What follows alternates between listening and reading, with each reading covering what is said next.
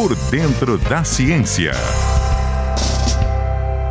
Olá, amigos da CBN, eu sou o professor Adilson Oliveira da UFSCar e vou comentar hoje com vocês um feito que a gente pode dizer histórico, o primeiro voo sustentável com atmosfera fora a, da Terra. Aconteceu agora na segunda-feira, no dia 19 de abril, o mini helicóptero Ingenuity subiu aos céus marcianos e ficou por cerca de 30 segundos é, voando e depois desceu exatamente como estava planejado. Se for então aconteceu às 4 horas e 30 da manhã do dia 19 e mostrou que é possível realizar esse voo, que foi, digamos, um desafio de engenharia. Afinal de contas, o voo já é muito conhecido é, de helicóptero há muito tempo. O próprio Leonardo da Vinci já tinha imaginado o voo do helicóptero. Porém, um, um helicóptero, mesmo um mini helicóptero, voar no planeta Marte tem alguns desafios que somente na prática foram poder ser verificados que foram superados.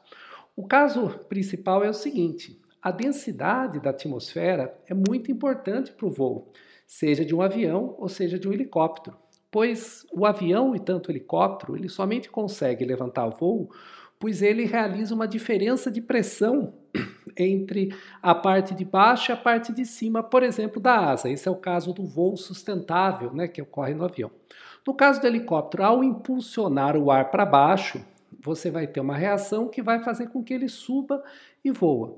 O problema é que a atmosfera de Marte é um centésimo da densidade da, da densidade da Terra. E, por outro lado, tem a vantagem que a gravidade de Marte é cerca de três vezes menor que a gravidade da Terra. Então há um compromisso entre essas duas coisas. Então, as pás do Ingenuity giraram 2.500 rotações por minuto para poder levantar o voo. Isso é cerca de cinco vezes mais do que um helicóptero aqui na Terra. Esse teste que foi feito com esse, esse pequeno helicóptero é mais um teste de conceito vai permitir muitas vezes que você possa mapear a superfície de Marte mais rapidamente do que usando o jipinho que vai sempre se movendo de maneira lenta na superfície. Então a ideia desse helicóptero foi um teste interessante para justamente eles desenvolverem essa tecnologia. Foi um projeto que custou cerca de 85 milhões de dólares, colocado dentro da, da viagem da Perseverance, que essa sim custou mais de 2 bilhões de dólares, sendo então comparado com o custo total um pequeno acréscimo para o desenvolvimento de uma nova tecnologia.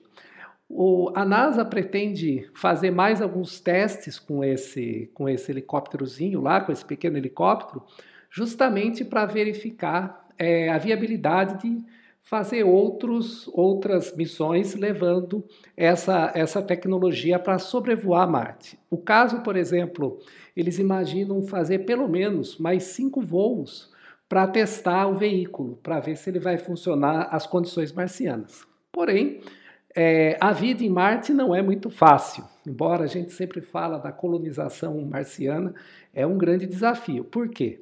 Novamente, porque a atmosfera é muito rarefeita, ela também fica suscetível às altas doses de radiação, não é como a da Terra, que tem uma camada de ozônio e uma camada mais densa que nos protegem de radiações de alta energia, e também a temperatura de Marte, que cai muito rapidamente, chegando até 90 graus Celsius negativos é, em alguns lugares, em algumas épocas do ano. Ou seja, grandes variações de temperatura e alta dose de radiação.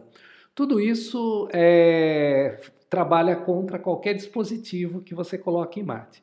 Mas foi um feito interessante e, sem dúvida, abriu a possibilidade. Então, pela primeira vez, fora da Terra, teve um voo sustentado. Lembrando que o primeiro voo aconteceu em 1905 com Alberto Santos Dumont, que foi um voo do famoso 14 bis por condições próprias.